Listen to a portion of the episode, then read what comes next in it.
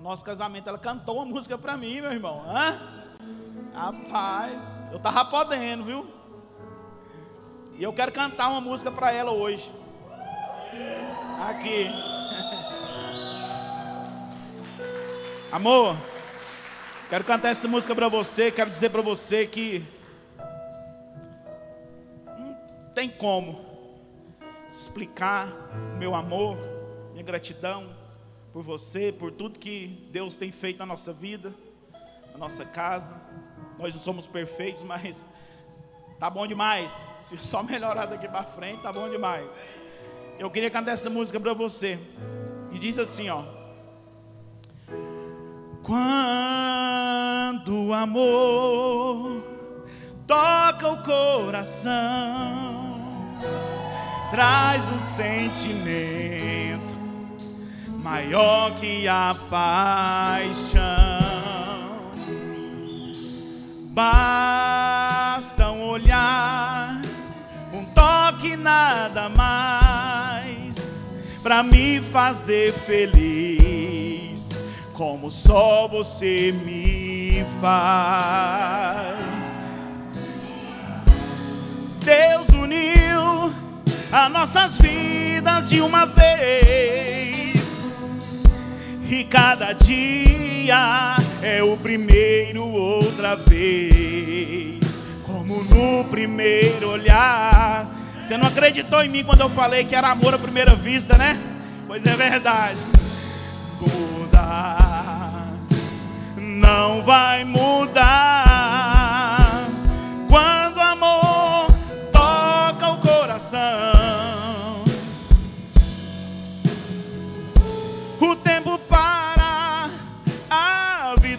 uma canção. E não há nada melhor do que amar você. Eu nunca vou te perder. Foi Deus que me deu você. É como poder sonhar e nunca acordar.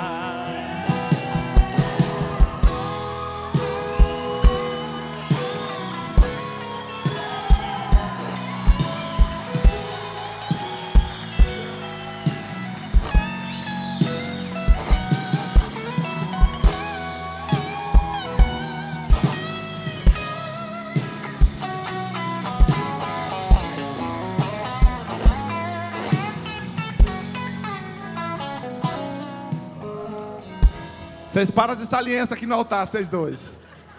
Ê, gordinho, fez teu nome, hein, bichão? Aí. Aleluia.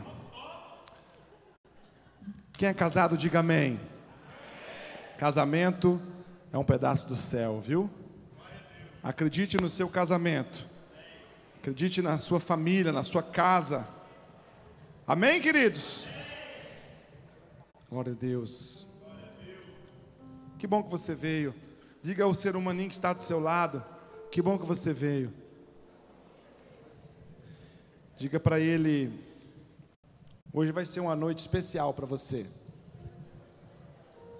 Feche seus olhos em nome de Jesus. Ora ao Senhor aonde você está. Diga para Deus que você não quer sair daqui sem levar uma palavra para o seu coração. Fala com o Senhor nessa noite. Clame ao Senhor nessa noite com toda a sua força, com toda a sua alegria.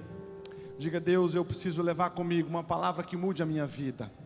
Fala para Deus, Deus, eu preciso levar daqui uma ferramenta que de fato mude a minha vida, mude a minha casa, mude a minha história. Oh Espírito Santo de Deus. Nem a morte, nem a vida, e o presente ou o porvir vão me separar de ti. O teu amor me atraiu e eu não quero mais fugir. Eu preciso estar aqui. E nem a morte, nem a vida, nem o presente ou o porvir vão me separar de ti. O teu amor me atraiu e eu não quero mais fugir. E eu preciso estar aqui. Sabe, amados, a gente olha para a humanidade que nos cerca e a impressão que temos é que cada um de nós está indo em uma direção diferente. E é incrível que muitas das vezes, nós buscando a nossa direção, a gente se esbarra em alguém, a gente encosta em alguém que pode estar na direção oposta, ou na mesma direção, e à medida em que a gente encosta nessa pessoa, parece que a nossa vida toma um rumo diferente. E muitos de nós olhamos para o presente e desconhecemos o que aguardar do futuro. A gente já não sabe mais o que esperar do amanhã. A gente já não sabe mais o que esperar daqui a cinco anos, daqui a dez anos. Grande parte dessa ausência de esperança é por olhar o presente tempo e descobrir que no passado a gente jamais imaginou que viveria o que estamos vivendo. Quem de nós imaginou que nós ficaríamos dois anos aprisionados, distanciados, cercados pelo medo, pelo pavor, vendo pessoas de perto, pessoas queridas, serem levadas por um vírus, desprovidos do privilégio de dar um abraço, de dar um beijo, de pegar na mão. Como eu sofri com isso, irmãos, porque eu sou muito calorento, sou muito caloroso. Então a gente olha para algumas pessoas e vê que elas estão tentando buscar o seu próprio caminho, tentando achar o seu propósito, o propósito para o que nasceu, para o que existe, o propósito para o que Deus te deu, a vida que você tem. E às vezes, nesse afame de buscar o nosso propósito, a gente se confunde, porque acha que o propósito tem a ver com aquilo que a gente quer. Tem gente que pensa que o propósito de Deus para a vida dele tem a ver com aquilo que ele quer. E a gente sai buscando aquilo que a gente quer, acreditando que encontrará e abraçará o propósito.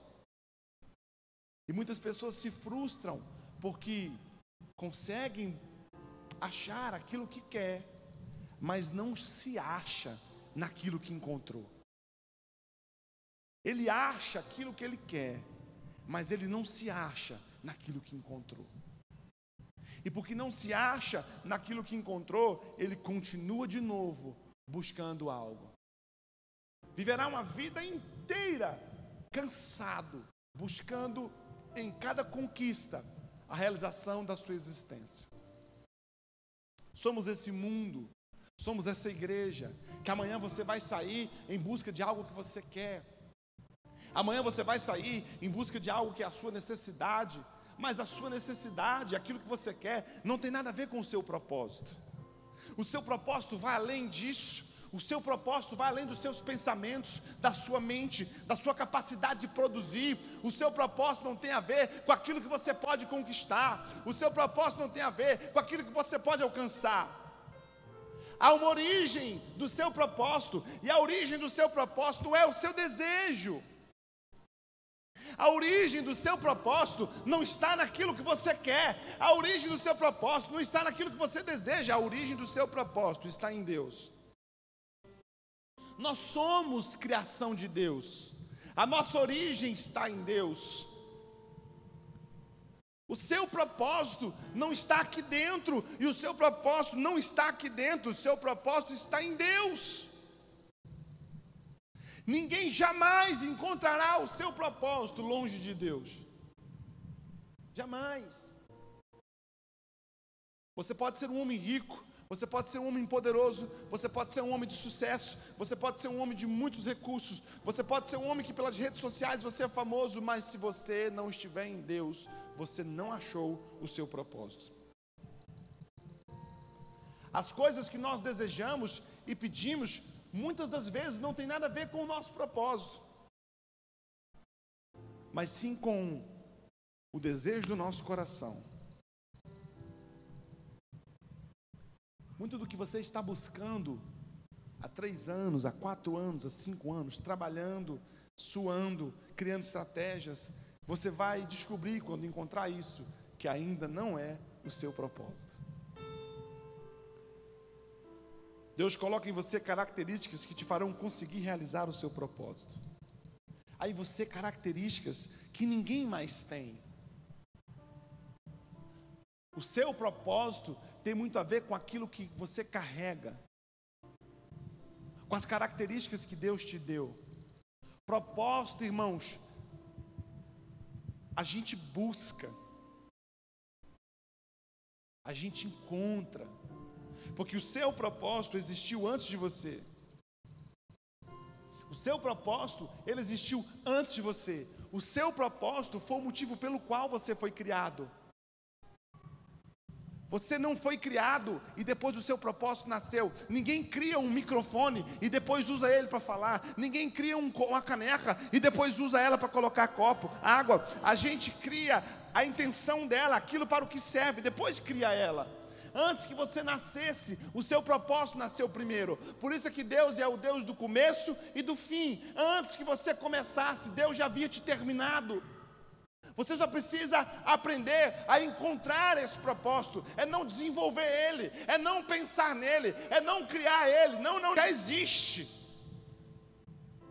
O seu propósito existiu antes de você. A questão é que os olhos com os quais nós procuramos os nossos propósitos são muito influenciados pelas lentes do prazer. A questão é que o meu propósito o seu propósito, quando nós procuramos eles, nós usamos a lente do prazer.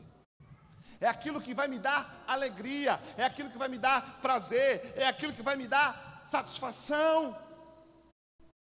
Então você nunca encontrará o seu propósito pensando assim, porque você vai descobrir hoje que o seu propósito não tem nada a ver com você. O seu propósito é começar aquilo que Deus já terminou. O seu propósito não é realizar aquilo que você quer, o seu propósito é realizar aquilo para o que você nasceu. E se você nunca realizar aquilo para o que você nasceu, você viverá 10 anos, 20 anos, 100 anos, 70 anos, e aos seus olhos pode ter sido uma vida boa, uma vida agradável, mas aos olhos daquele que te criou, você será terá vivido uma vida inútil. Você será inútil para o propósito para o qual você nasceu. Juízes 6, versículo 11 diz assim: Então o anjo do Senhor veio e assentou-se debaixo do cavalo que está em Ofrã, que pertence a Joás, a Bizeíta, e Gideão, seu filho, estava malhando o trigo no lagar para os salvados medianitas. Você estuda esse texto, você vai descobrir que Deus põe o seu povo como escravo dos medianitas, e tudo que o povo de Israel plantava, os medianitas colhia. Nada do que eles produziam eram deles. Tudo era salteado, tudo era roubado. E Gideão cria uma estratégia de tentar fazer com que os grãos não sejam roubados, malhando trigo no lagar. Se você não sabe, o lagar não é um lugar para se malhar trigo, o lagar é um lugar para se malhar uvas. O lagar é um lugar onde você põe as uvas e você pisa elas, para que delas saia o vinho da sua alegria. E de repente o cenário que a gente vê é que o lugar da alegria se tornou o lugar do trabalho, do suor. Então onde o Senhor apareceu e disse: O Senhor é contigo, homem valoroso. Mas Gideão lhe respondeu: Ai, Senhor meu, se o Senhor é conosco, porque tudo isso nos sobreveio. E o que é feito de todas as maravilhas que os nossos pais nos contaram, dizendo: Não nos fez o Senhor subir do Egito Porém, agora o Senhor nos desamparou e nos deu nas mãos dos midianitas. O anjo vira e fala para ele: se o Senhor é contigo, ele fala: Mas como? Não é comigo, a conta não fecha. Como esse Senhor é comigo, como esse Senhor é conosco, se nós estamos desabastecidos da sua guarda, da sua proteção. Nós não estamos vendo esse Deus se manifestar agora como os nossos pais nos contaram como ouvimos as histórias de que o nosso Deus abriu o mar vermelho para o povo passar, de que o nosso Deus matou o exército de Faraó no mar, de que o nosso Deus desceu o maná, de que o nosso Deus trouxe água, trouxe... há tanta história que nós ouvimos a respeito do nosso Deus e eu não encontro essa história agora, aqui agora. Não parece que esse Deus é conosco. Então o Senhor olhou para ele e disse: Vai nessa tua força e livrarás a Israel das mãos dos benianitas dos midianitas, porventura não te enviei eu? E ele disse: Ai, Senhor meu, como livrarei a Israel? Eis que a minha família é a mais pobre em Manassés, e eu sou o menor da casa do meu pai. Deus vira e fala assim para ele: Eu te dou um propósito. Você livrará o povo de Israel das mãos dos medianitas. Essa é a sua missão para isso que você nasceu, foi para isso que você foi concebido. Há uma guerra que é sua, há uma vitória que é sua, há uma missão que é sua, é sua essa missão, é para você fazer. E você vai descobrir que aquilo que ele esperava de Deus, que Deus se manifestasse em favor dele, como se manifestou em favor dos seus pais, aquilo que era o desejo dele se tornou realidade, porque ele cumpriu o seu propósito. Há muitos desejos no seu coração, há muita coisa que você tem buscada, que jamais será verdade para você, até que você cumpra o seu propósito. E ele vira para Deus e fala assim: Mas não está errado, a conta não fecha. Como? Primeiro, a minha família, na minha tribo, é a menor, e eu sou o menor da minha família. Ou seja, o Senhor quebrou alguns princípios. Não, essa palavra não é para mim, porque na minha tribo, a minha casa é a menor, e na minha casa eu sou o menor, ou seja, eu sou o menor do menor. Sabe uma coisa sobre os propósitos que você vai aprender nessa noite? É que normalmente os propósitos têm maior grandeza do que você. Sabe por que muitos de nós não conseguimos desenvolver o nosso propósito? Porque nós fazemos essa conta. Não, mas eu não sei falar em microfone. Eu acabei de ser batizado, eu acabei de casar, eu sou solteiro, eu não está errado isso, eu não tenho dinheiro. E as desculpas começam a questionar os propósitos. Gedeão não sabia que ele libertaria o povo. A sua proposta, irmãos, normalmente a gente não sabe. Deixa eu dizer uma coisa para você: se você não abrir a sua mente e o seu coração para ouvir de fato o que Deus tem para dizer, você não encontrará em si mesmo o seu propósito, porque o seu propósito ainda não está em você, o seu propósito está em Deus. Muitas pessoas jamais abraçarão o seu propósito, porque o seu propósito será maior do que você em grandeza, em feito, em poder. Deus vai desafiar você no seu propósito a evoluir, a crescer, a esticar, a ser maior, a ser mais poderoso, a ser não tímido, a ser mais poderoso financeiramente, a estar sentados em lugares celestiais. O seu propósito está em Deus e esse propósito carrega uma grandeza. Você não pode se acostumar em malhar trigo no lagar e acreditar que ali é o seu lugar. Tem gente no lugar do riso, malhando trigo e olhando para a Bíblia e dizendo assim: Caraca, mano, cadê esse Deus? Cadê esse Jesus que ressuscitou os mortos? Cadê esse Jesus que fez milagre? Cadê esse Jesus que fez tanta coisa? Cadê esse Jesus que eu estou aqui arrebentado e esse Jesus não faz nada por mim, moço? Estou esperando um milagre, eu estou esperando um milagre e o milagre não acontece. Eu estou esperando um milagre e o milagre não acontece. Eu estou esperando um milagre e o milagre não acontece. Sabe por quê, irmão? O milagre é você. O milagre sou eu.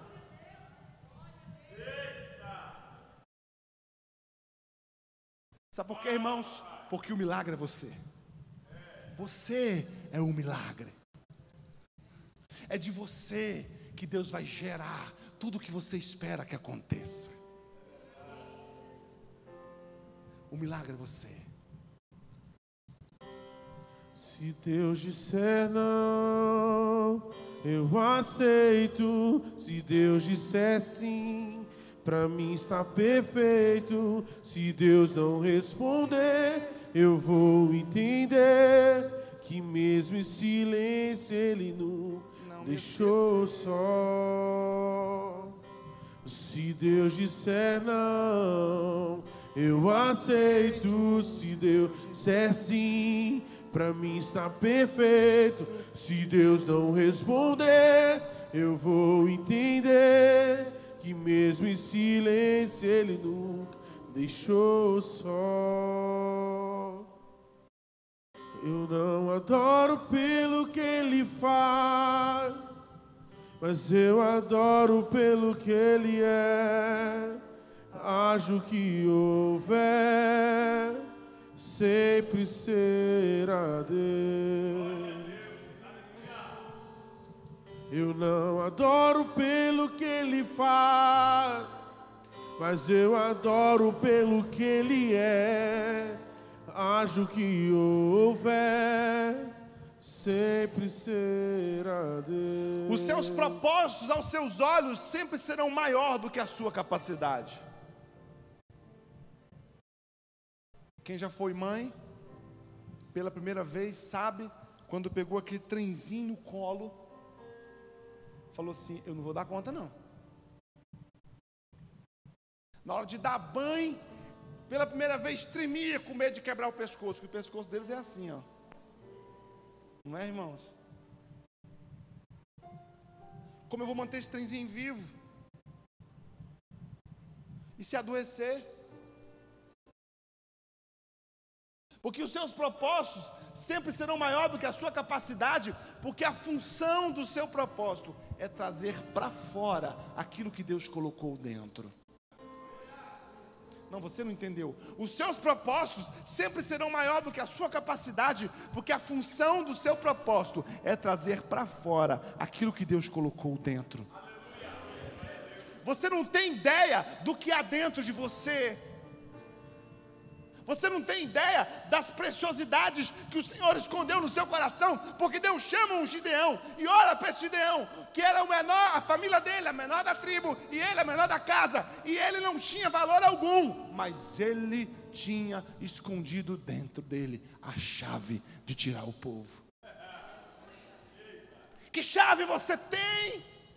Quais são as chaves que você tem? Quais são as cadeias que você pode abrir? Quais são as libertações que você pode fazer? Quais são os mundos que você pode mudar? Quais são as orações que você tem autoridade? Quais são as curas que estão aí dentro? Quais são os recursos que estão aí dentro? O seu propósito precisa ser ativado para que você traga isso para fora. E quando que era difícil se torna impossível, Deus começa a agir e Ele abre sempre uma porta onde não há saída. Impossível faz acontecer. Gideão vira para Deus e fala assim: cadê a manifestação do Deus dos meus pais? E Deus vira e fala assim: está em você.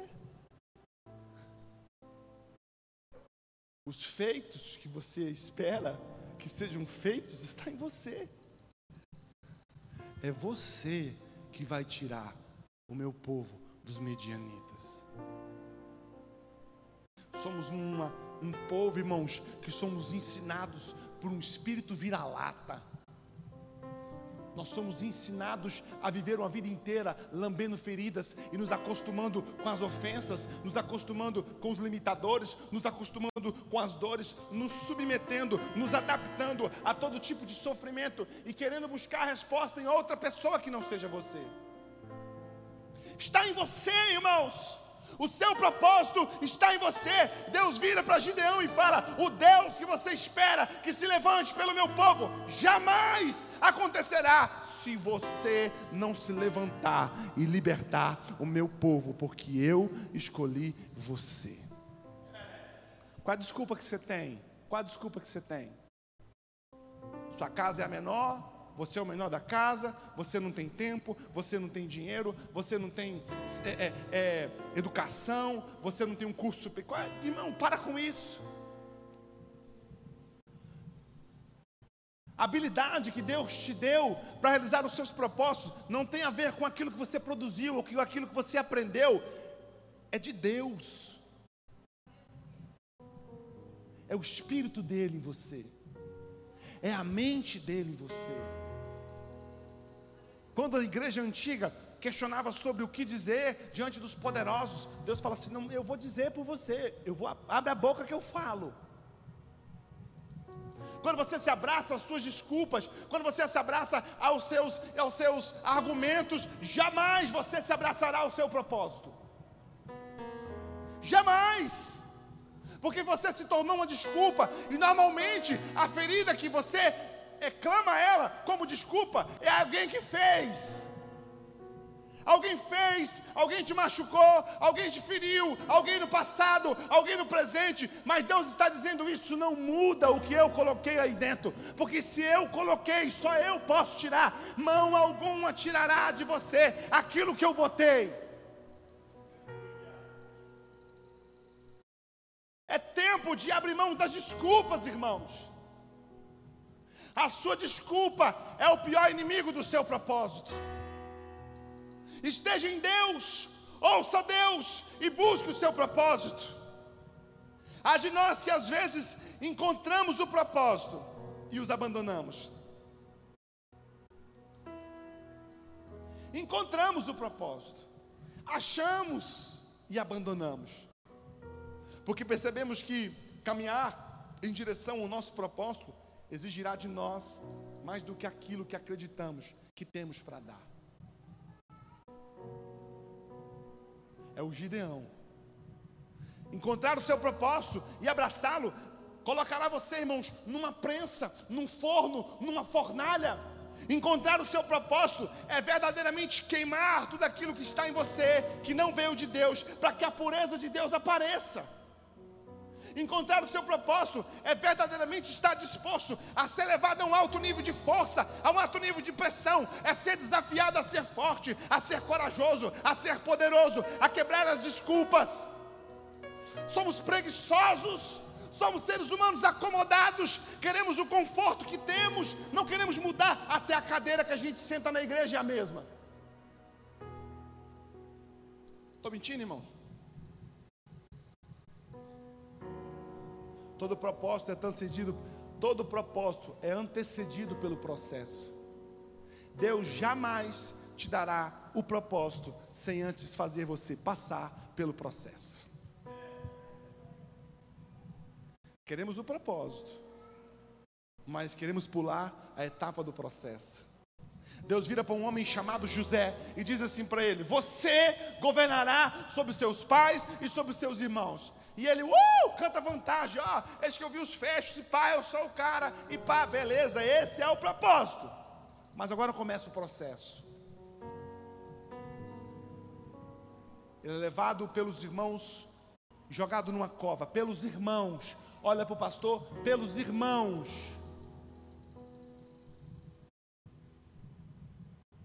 E ali naquele instante ele perde duas coisas: a dignidade e a liberdade.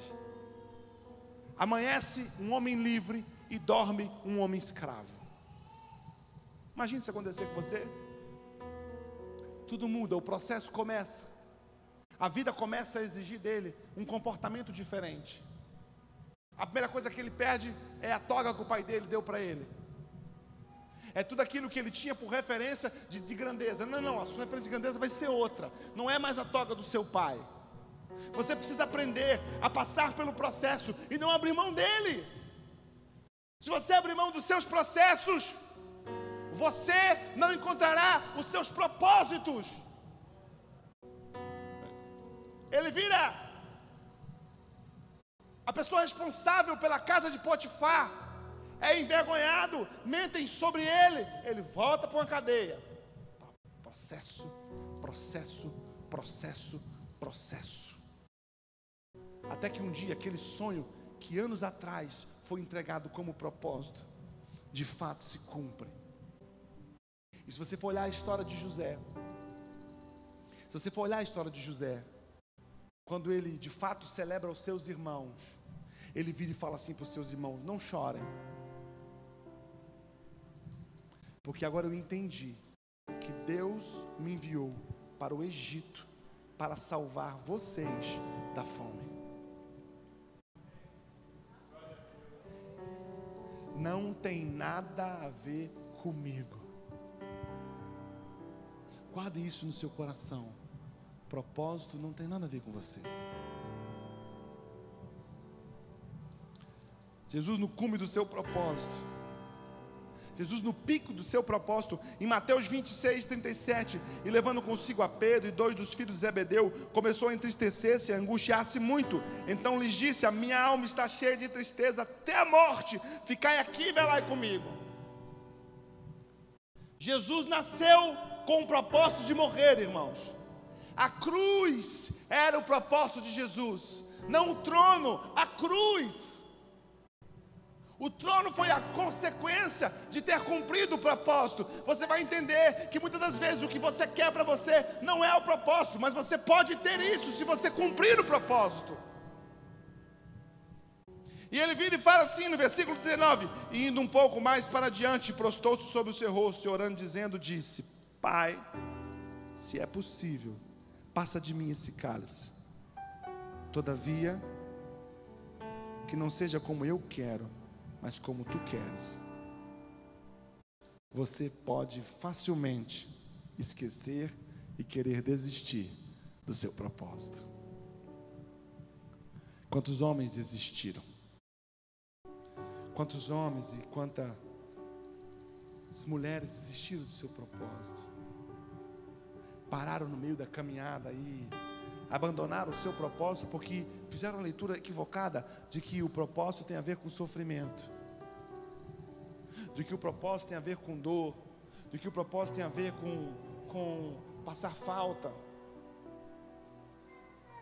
Se frustraram porque fomos ensinados a acreditar que sabemos que estamos cumprindo o propósito, vendo e medindo o resultado. Olha para o pastor, isso é um pensamento equivocado. Nós olhamos e dizemos assim: nossa, nós acreditamos que estamos cumprindo o propósito quando medimos o resultado. Então o cara começa uma igreja e fala assim: quando a minha igreja estiver cheia de pessoas, eu cumpri o meu propósito. Não. O nosso propósito não tem nada a ver com os resultados. Os nossos propósitos têm a ver com o feito. Porque uma igreja não foi chamada para estar cheia de pessoas, uma igreja foi chamada para falar sobre arrependimento de pecados e plano de salvação. Arrependimento de pecados e plano de salvação. Arrependei-vos, arrependei-vos, arrependei-vos, arrependei-vos. E mesmo que não tenha ninguém na igreja, se você estiver cumprindo o seu propósito, você estará alinhado com aquilo que Deus tem para você. Há pessoas que estão cumprindo o seu propósito e estão orando. O seu propósito é orar. O seu propósito é orar. E você fala, mas nada muda. Mas o seu propósito não é mudar. O seu propósito é orar. Há pessoas que estiveram aguardando alguns resultados e abandonaram o propósito. Seu propósito, mulher, é ser esposa virtuosa. Pastor, mas meu marido não muda. Mas quem falou que o seu propósito tem a ver com mudar o marido? O seu propósito é ser mulher virtuosa. Independente do que acontece com o marido, porque o nosso propósito, irmãos, está intrinsecamente ligado a quem somos, não ao que somos e fazemos pelo outro. Se você realiza um propósito esperando o resultado, você se frustra. Isso acontece muito na área financeira. Ah, porque eu vou dar aqui um dízimo, eu vou dar aqui uma oferta, eu vou dar aqui um dinheiro, e Deus vai mandar um caminhão de dinheiro. Ei! Não é assim. Se Deus te deu recurso, o teu propósito é suprir. Acabou. Nos frustramos com os nossos propósitos porque estamos mais de olho no resultado que teremos do que na obediência ao chamado. E outra coisa, você pode ter os resultados e mesmo assim está fora do propósito. Existem igrejas com milhares de pessoas dentro. E está uma igreja cheia e pode não estar cumprindo o propósito de ser uma anunciadora das boas novas sobre o evangelho do arrependimento. Você pode estar cheio de dinheiro, cheio de grana e não está cumprindo o seu propósito. Os seus resultados, eles não endossam o seu propósito, e o cumprimento do seu propósito não é vinculado aos resultados. Existe um carinha que queria ser tenente da polícia militar. Ele queria ser tenente da polícia militar. E ele achou que o, o nível de sucesso em Deus seria ele ser tenente da polícia militar. E ele orou, e ele jejuou, e ele estudou, e ele passou, e ele fez o curso de formação. Mas ele descobriu que ele podia fazer dinheiro sendo tenente, aprovando que a carga roubada passasse. E ele começou a ser um tenente corrupto. Então ele estava no lugar de cumprimento do propósito, mas mesmo assim não cumpria o propósito. Você pode estar no lugar de pai, você pode estar no lugar de marido, você pode estar no lugar de filho, e mesmo estando no lugar, você pode não estar sendo pai, você pode não estar sendo marido, você pode não estar sendo filho, porque estar no lugar não significa que você está cumprindo o propósito. Quem está comigo, diga amém. Nesse momento que nós nos frustramos com os resultados, nós entramos no cume do monte de desistir dos propósitos, largar tudo. Vou parar com esse negócio de ser crente, que eu virei crente, rapaz, só tive problema. Rapaz, eu virei crente, só aconteceu problema comigo. É o carro que quebra, é não sei o que. Quem já ouviu isso, irmão? Virei crente, o marido virou Satanás dentro de casa. Quer largar tudo, quer largar a família, quer largar a igreja, trabalho e até a vida da gente às vezes deixa de ser ter sentido. Como tem gente que não acha o sentido da sua existência e ele perdeu a condição de procurar o propósito e ele quer abrir mão da vida, porque não vê razão de estar vivo. Ele olha para si mesmo e fala: Não tem sentido eu estar nesse mundo, eu estou ocupando o lugar de alguém. Crucificação de Cristo, irmãos. Quando o povo hebreu olha para Jesus e entende que ele seria o libertador, eles acreditavam que esse libertador seria um grande rei que montaria num cavalo, que levantaria o seu exército e expulsaria Roma do território. E de repente eles veem esse Cristo sendo preso no madeiro.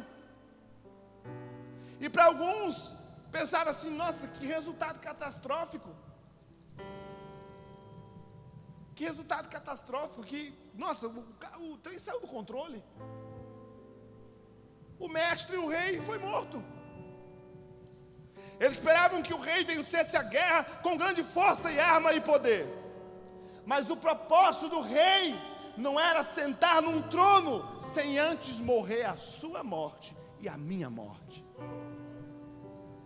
Todos olhavam para ele naquela cruz e diziam: perdeu, perdeu, perdeu, perdeu. Só um ladrão entendeu. O ladrão entendeu, mas ninguém.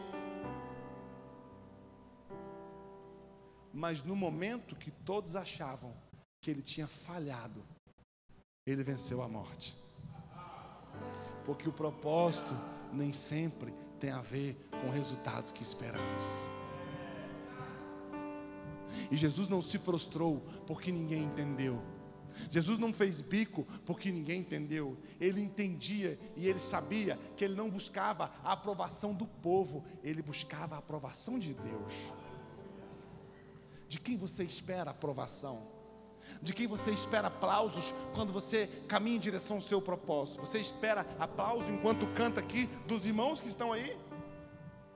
Você espera aplauso do pastor quando você vem servir no acole e você está catando ali o cabelo cheio de piolho dos moradores de rua. Você espera que eu vou lá e dou um tapinha no seu ombro e digo: Olha que trabalho lindo que você está fazendo. Se você esperar isso, você vai se frustrar, irmãos. Porque se você está fazendo lá, está fazendo para mim, mesmo fazendo a coisa certa, você está fazendo de forma errada e você não vai encontrar o seu propósito, porque propósito não é só a ver com aquilo que você faz, mas o propósito tem a ver também com quem e para quem você faz. Se Jesus esperasse o aplauso dos discípulos, se Jesus esperasse o aplauso da mãe, ele não teria cumprido o seu propósito, ele esperava agradar a Deus. Por isso é que os crentes se frustram, porque grande parte das vezes que nós fazemos alguma coisa na comunidade, nós fazemos para o pastor, nós fazemos para o líder, nós fazemos. Irmão, sai fora disso. Ou faça para Deus ou não faça. E se fizer para Deus, não espere que eu reconheça.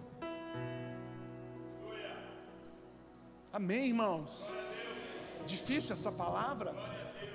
Você quer que eu puxe tapete para você? Não, não, não, não, não. Se Deus levantou você nessa casa, o seu propósito é sustentá-la financeiramente, não espera que eu vou dar um tapinha no seu ombro, porque você não está fazendo para mim, está fazendo para Ele. Põe uma coisa na sua cabeça: se você faz e sabe para quem faz, você cumprirá o seu propósito. Somos pessoas que achamos que os nossos feitos é para os outros e esperamos dos outros o reconhecimento.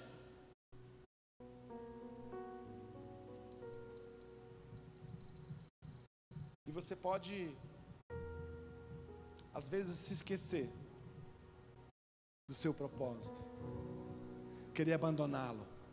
É comum, irmãos. Um marido ama o eu pau pela casa.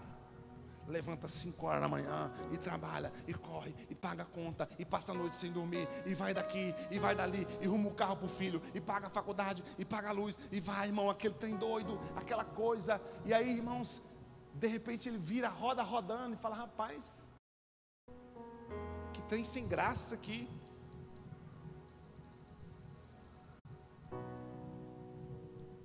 Vou parar com isso aqui.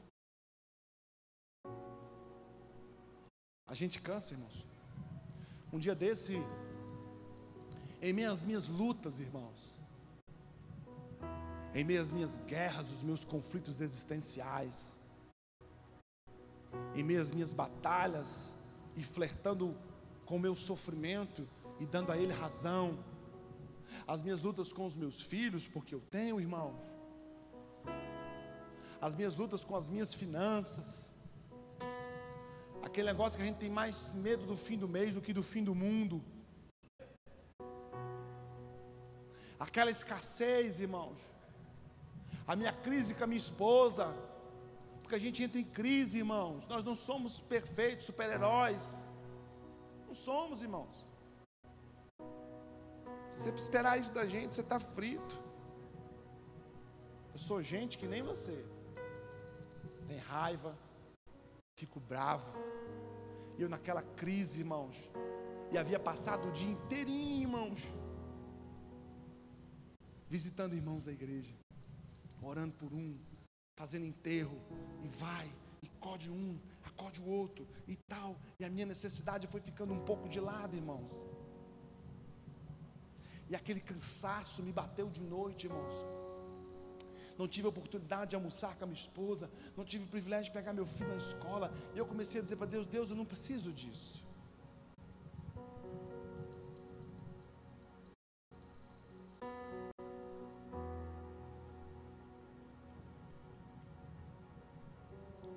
Nós, pastores, irmãos, sabemos esconder muito bem as nossas crises. Às vezes havia um pastor aqui no fogo, no poder, mas só Deus sabe as lutas que ele tem por dentro. E eu cansado, irmãos, estava indo para uma outra atividade da igreja, sem tomar banho. Eu disse para Deus assim: Deus, eu acho que eu não preciso disso. Tem quase 90 dias que eu não consigo trabalhar, porque os meus irmãos têm, é todo dia, irmãos. Quem está de pé de mim sabe. Tentando cumprir a missão de ser pastor. E às vezes a gente esquece. Aí eu entrei na loja de um irmão da igreja para comprar uma carne dele.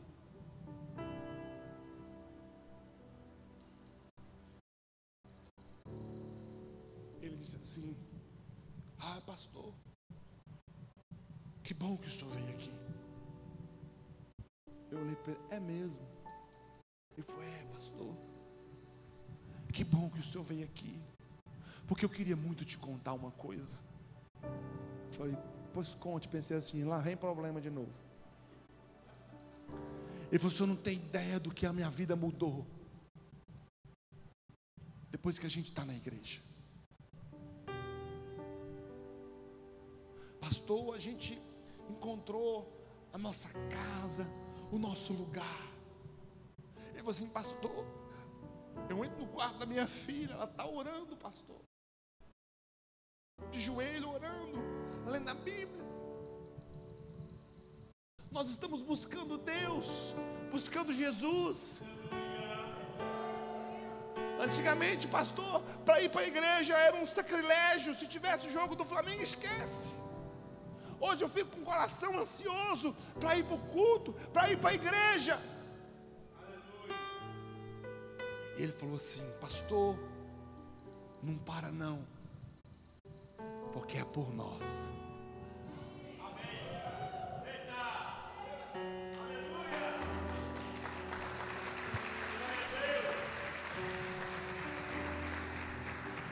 E se eu passar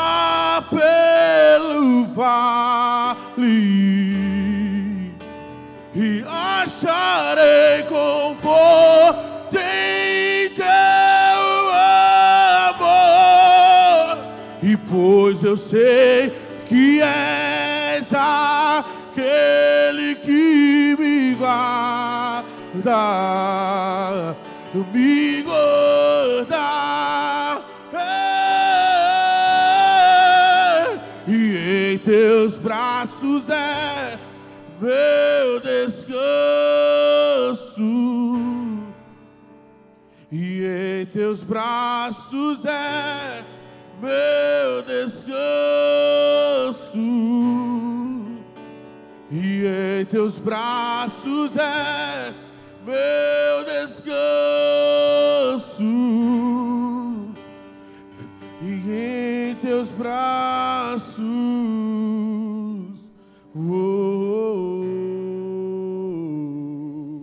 Então você vai aprender que o seu propósito não tem nada a ver com você não é sobre você, é sobre alguém. Jesus não subiu na cruz por causa dele, foi por você. O seu propósito não tem nada a ver com o seu prazer, com o seu deleite, o seu propósito tem a ver com alguém.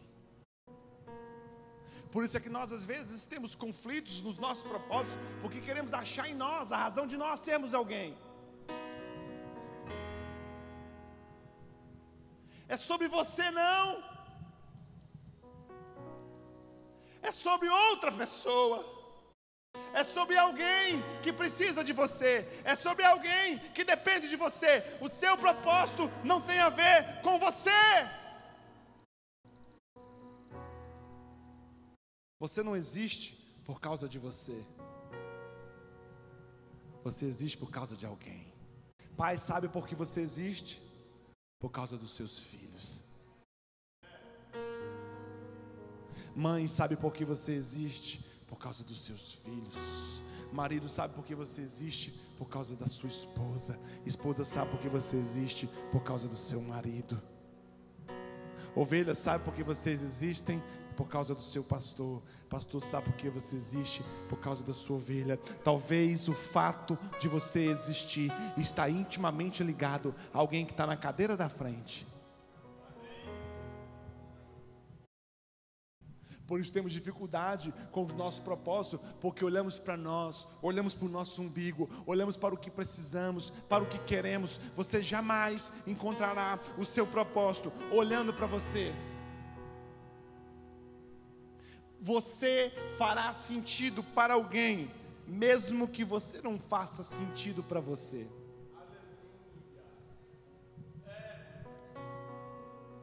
Somos a pior geração em encontrar propósito, porque perdemos a capacidade de olhar para o lado.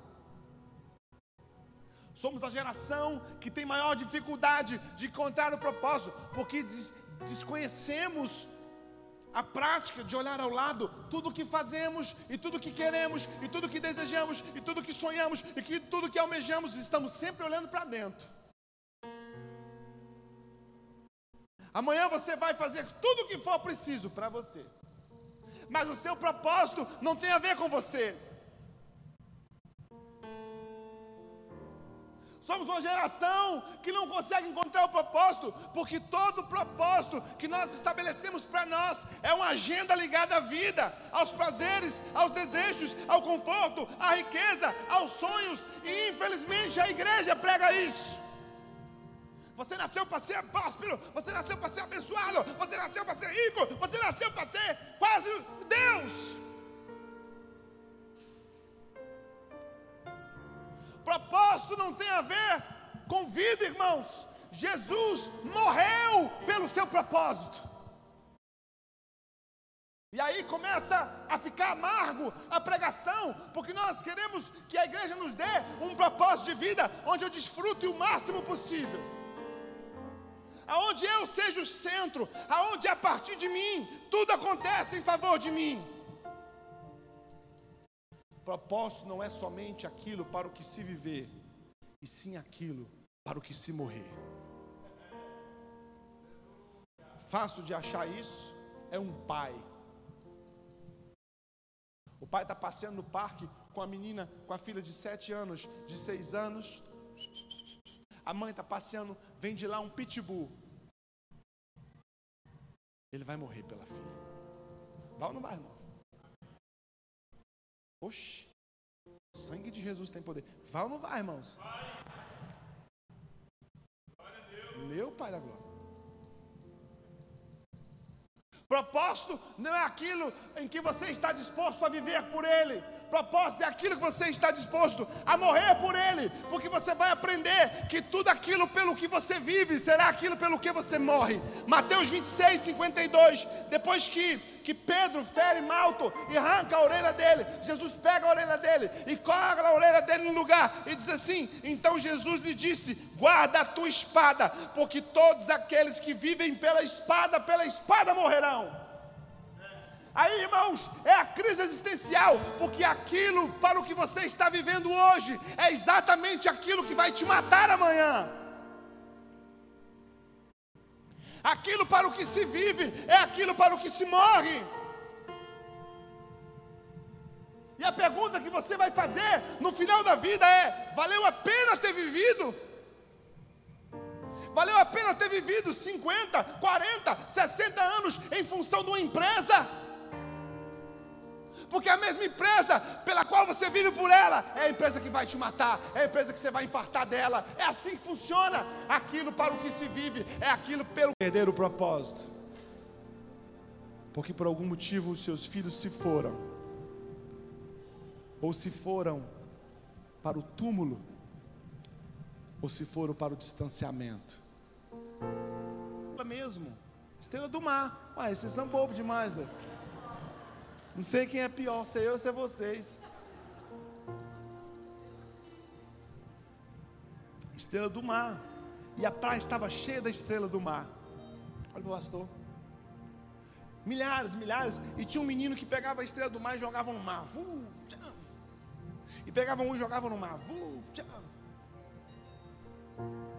e um homem passa e fala assim: Para com isso, menino, deixa de ser bobo. É muita. Faz diferença não. Vai passar a noite inteira aí, não vai fazer diferença nenhuma. Você não faz diferença nenhuma no que você está fazendo.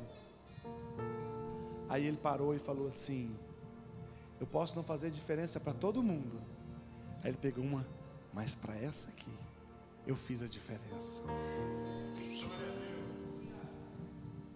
Tem alguém para quem você pode fazer a diferença. Não queira fazer a diferença para a humanidade. Você pode ter existido só para uma pessoa. Que você vai amá-la, você vai abraçá-la, você vai dar destino para ela. Dizem que havia um concílio dos presbiterianos e os presbiterianos falando sobre quantas almas tinham ganhados para Jesus naquele ano. É, quantas almas? Não, 20 almas, 30 almas, 40 almas, e tinha a irmã servindo o café. E aí perguntar para ele, e você, irmã, quantas almas você ganhou? Ganhei uma só. Quem? Pong Yang Shu. Ela ganhou uma alma. Ela nasceu para um homem que se tornou o pastor da maior igreja do mundo. Acha seu propósito, irmãos. Acha ele. Lute por ele. Guerreie por ele.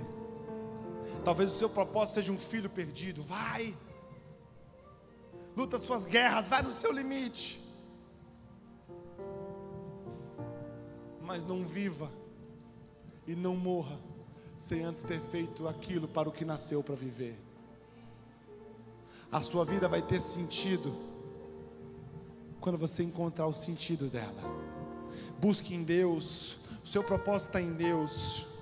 Deus sabe qual é o seu propósito. Quando os homens desciam, Paulo, do muro dentro de um cesto, correndo com medo da morte. Desciam ali Paulo e aqueles homens que amarraram uma corda no cesto e colocaram Paulo dentro e desceram, olhavam um homem covarde, assustado, com medo e inseguro. Mas Deus olhava a igreja de Éfeso, a igreja em Roma, a igreja em Corinto, a igreja em Colossos, e Deus ia descendo ali, porque por mais que aqueles homens enxergavam um homem fugitivo, Deus colocou dentro daquele homem metade da Bíblia. E se eu e você hoje estamos aqui, é porque aquele homem um dia disse sim você precisa dizer sim. Eis-me aqui, pastor, estou cansado. Não te dá o direito de desistir. Se eu não desisto, tu também não. Amém. Pastor, estou cansado da minha família. Eu acredito, irmãos. Mas isso não dá o direito de você pular fora não vem empurrar em mim o teu filho para levar ele para o céu, porque a obrigação é tua. Eu te ajudo. Vamos junto. Ah, porque eu vou. Tem gente que deixa o filho na igreja e vai embora. É ensinar o caminho, não, irmãos. É no caminho. Ensina o teu filho no caminho e quem deve andar. Não é dizer para ele anda, é dizer para ele: vamos. Assuma o teu propósito nessa casa. O que é, é a tua missão aqui, cara? Você está aqui dentro, não está fazendo nada, você está errado. Você está errado, irmão. Isso aqui não é curso de coach, não, que você sente e ouve. Isso aqui é igreja. Você vem e trabalha. A uma ou outra ajudou, e ao seu amigo disse: esforça-te, pega a vassoura, pega a parte que te compete e vamos embora. Qual é a habilidade que você tem? Bota ela em prática. Por quê? Porque um dia Deus te pedirá contas. Deixa eu dizer uma coisa para você que você vai aprender hoje, até que eu oro por você. Muitas das vezes, você conseguirá vencer as suas crises ajudando outra pessoa a vencer as dela. Sabe qual é a maior forma, a melhor forma de você resolver seus problemas? Ajuda alguém no problema dele. Ajuda alguém no problema dele. Para de se esconder. Ah, mas eu tenho um problema com igreja, pastor. Igreja também tem problema com você. Se a igreja tem problema, irmão, é porque a gente está dentro dela. Se tirar nós, acaba o problema. Estou mentindo, irmãos? Ah, meu irmão é problemático. Você também, irmão. É assim mesmo. Aqui nós é tudo problemático. Tudo gente doida. E nós vamos se consertando, irmão, e vamos tentando. E um tropeça, a gente vai, pega, empurra para frente e vamos embora. Ativa! Oh, aleluia você carrega algo grande, que você não tem noção do tamanho que é. É momento de dizer sim. É hora de dizer sim.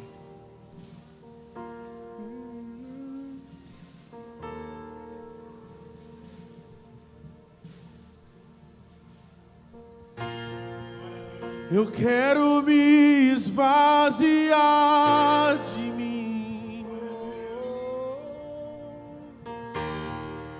Eu quero me esvaziar da religiosidade.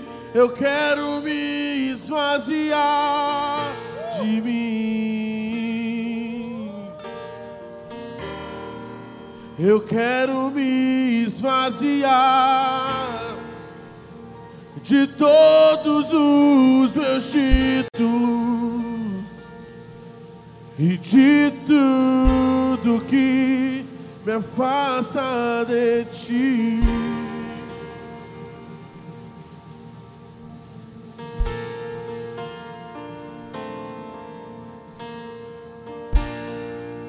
Eu quero me esvaziar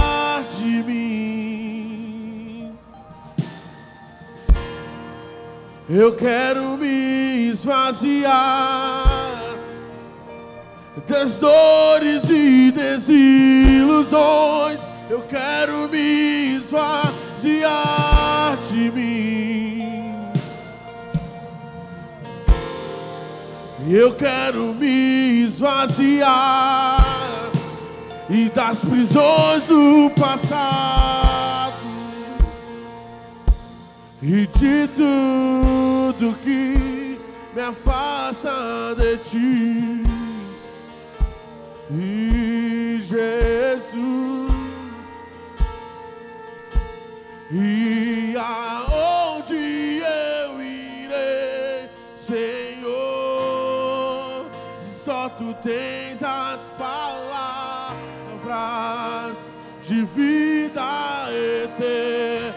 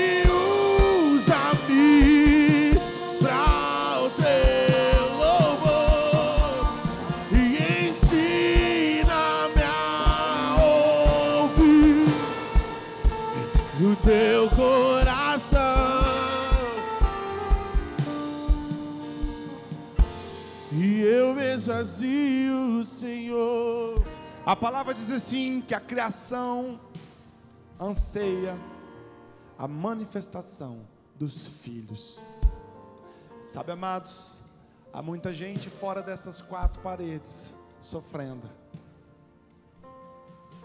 em lutas, em crises, em sofrimentos. Hoje tivemos o acolhe aqui com os moradores de rua e como dói na gente, irmãos, ver homens que foram feitos à imagem e semelhança do Senhor sendo dilacerados pelo pecado. Mulheres, homens escravizados das drogas, escravizados sem, no- na bebida, gente com casamento arrebentado, gente sofrendo com o filho, gente sofrendo enfermidade. Essa semana eu tive duas vezes nos hospitais, gente sem esperança, gente sem fé, gente sem alegria, gente sem ter condições de olhar para o futuro e enxergar a razão de viver. E nós estamos desativados, nós estamos calados, nós não estamos manifestando o reino, manifestando o reino. O reino é chegado, é chegado o reino de Deus. Ele chegou, irmãos. Jesus chegou, Jesus já fez, há uma obra feita, há uma obra realizada. E ele falou assim: agora é com vocês, agora é a vez de vocês. O Espírito está sobre vocês, o poder habita em vocês. Façam coisas maiores das que eu fiz. Ativa o teu propósito, ativa o teu chamado. É a tua vez, a tua vez e agora chegou a tua vez, chegou a tua hora de manifestar. Manifesta! e ao cheiro das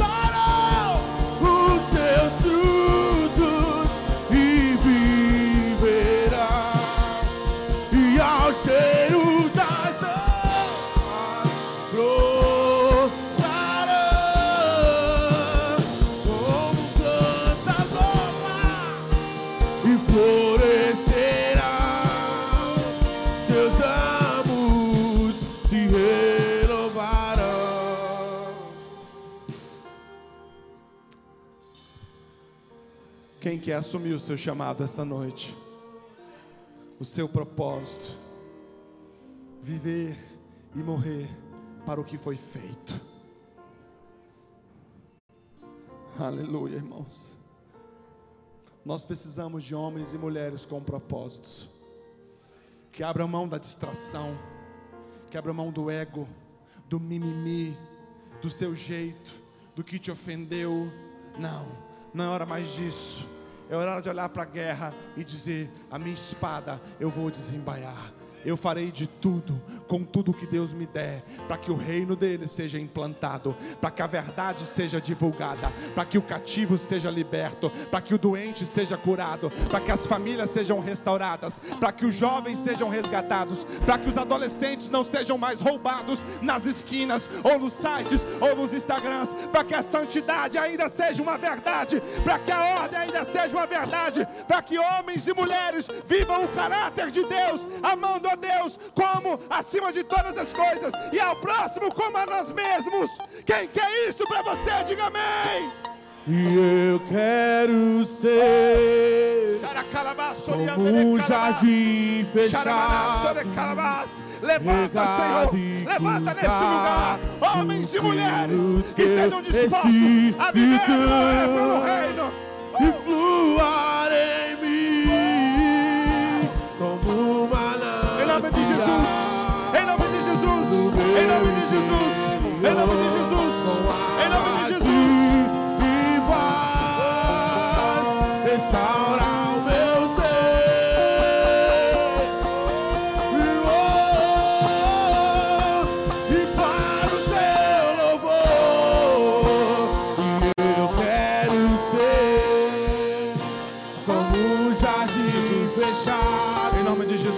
Jesus. Chegado e cuidado pelo teu Espírito e voar em mim como um Jesus. no meu interior com águas vais restaura o meu ser. E Paulo diz assim a Timóteo: Timóteo, vem até mim.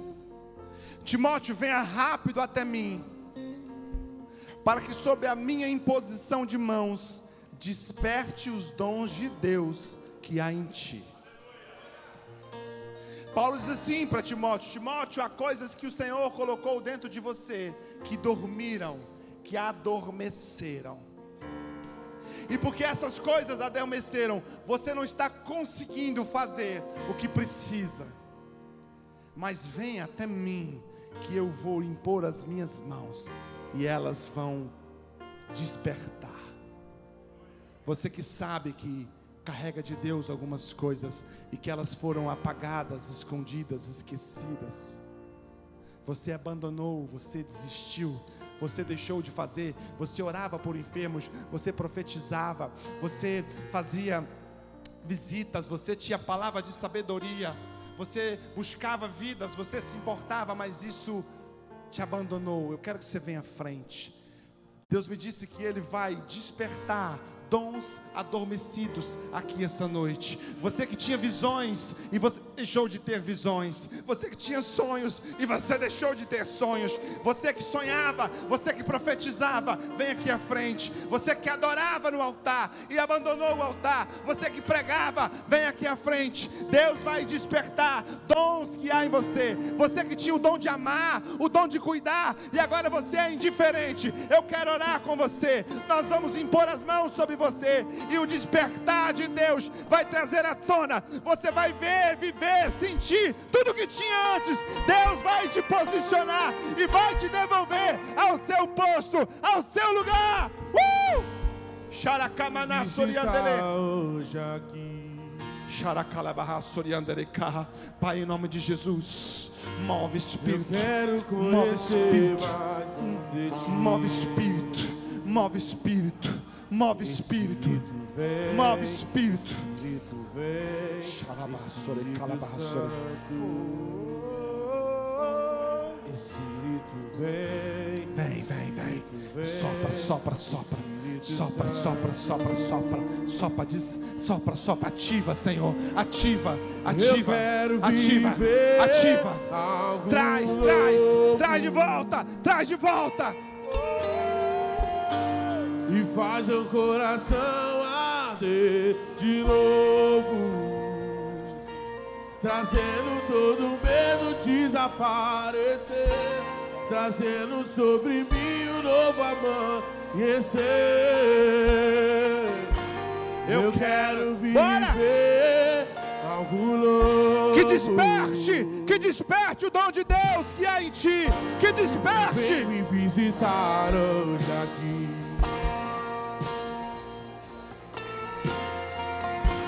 Eu quero conhecer mais de ti. Vem, vem pra fora, vem pra fora, vem pra fora. Espírito vem, Espírito Santo.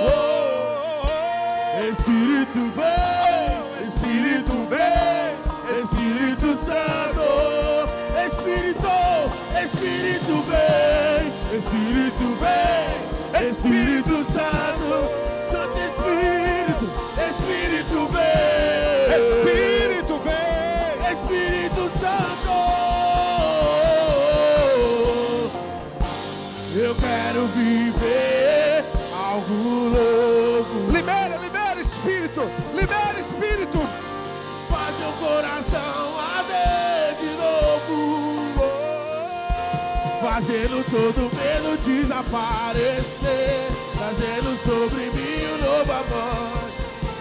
Eu quero viver, eu quero viver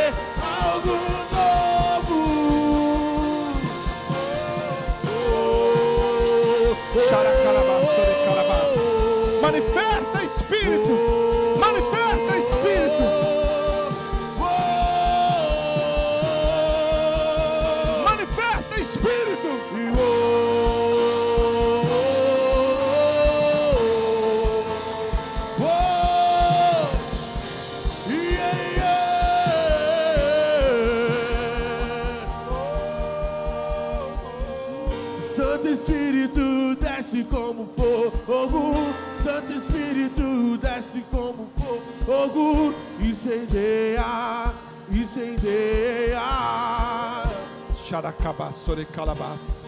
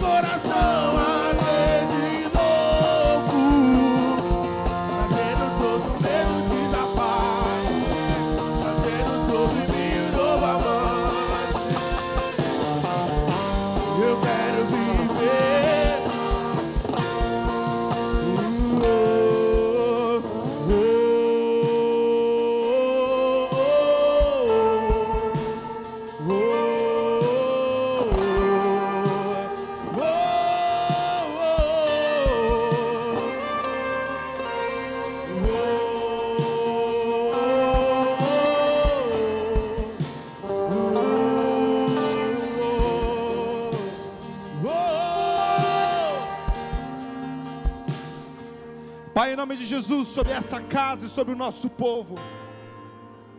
Nós queremos de fato abraçar o nosso propósito e viver, ó Deus, e morrer para aquilo que o Senhor nos trouxe a esse mundo. Dá-nos coragem, Senhor, para todos os nossos desafios. Dá-nos força para todas as nossas lutas.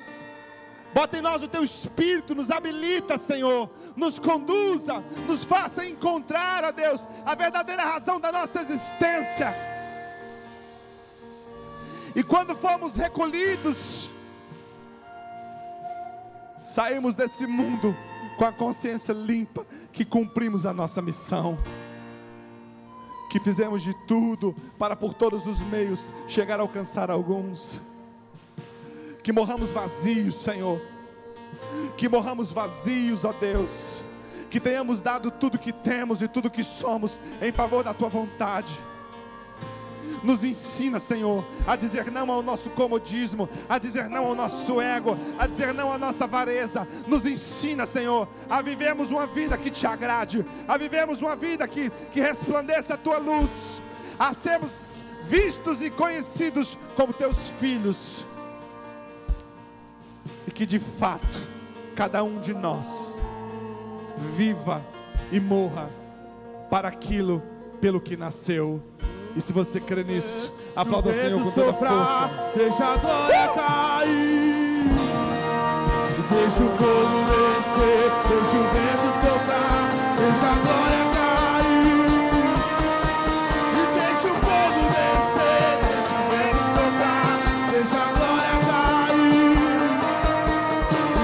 fogo